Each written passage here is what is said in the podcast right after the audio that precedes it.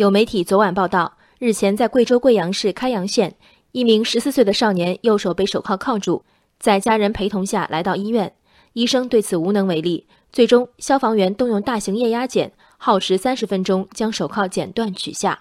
报道称，少年手腕看起来已经变得畸形，移除手铐束缚后，手腕上可见深深勒痕和疑似皮肤破损。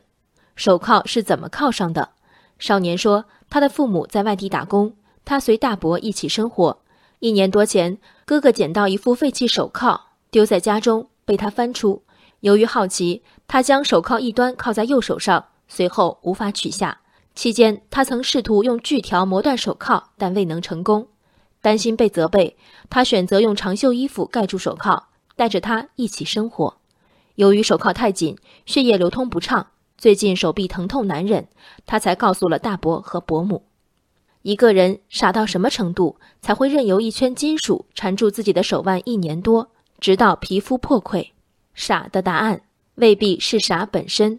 少年时在试卷上伪造家长签名的我们，打完架不敢回家的我们，骑男士自行车被刹车闸夹到手还忍耐不说的我们，抱有的都是一样的逻辑：我们犯的错误大过了家人可能给予的宽容和爱。这个逻辑里的等式是不成立的。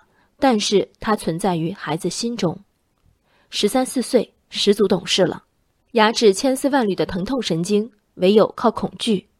这恐惧是什么？他没有明说，可能是过去屡次犯错后长辈的严厉责备或惩罚，也可能是大几岁的哥哥发现捡回来的新奇玩意儿被弟弟玩坏后可能的愤怒或欺侮。跨越春夏秋冬的一年多里，无论是与同学的频繁互动。还是来自家人最基本的关怀。青春期少年如何避免了右臂与所有人的肢体接触？朝夕相处的家人面对檐下不穿短袖的怪异和举手投足的不自然，竟然没人疑惑吗？对孩子，这是处心积虑的躲避；对大人，这是不加遮掩的漠视。那么，当我们反对这样的漠视，我们在反对什么？没有爱心，值得自惭形秽。却不是法律上的罪名。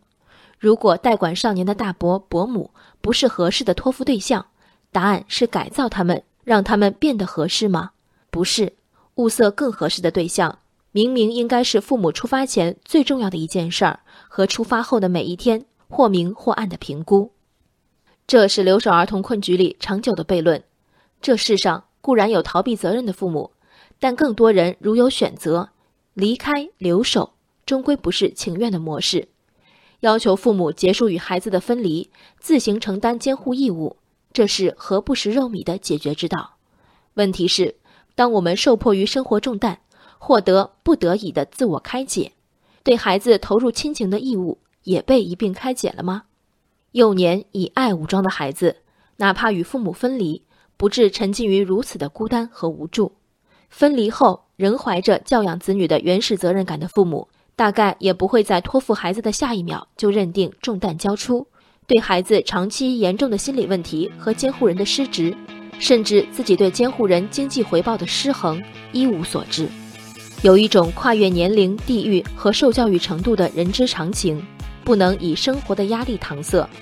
人生海海，见微知著。我是静文，往期静观音频，请下载中国广播 APP 或搜索微信公众号“为我含情”。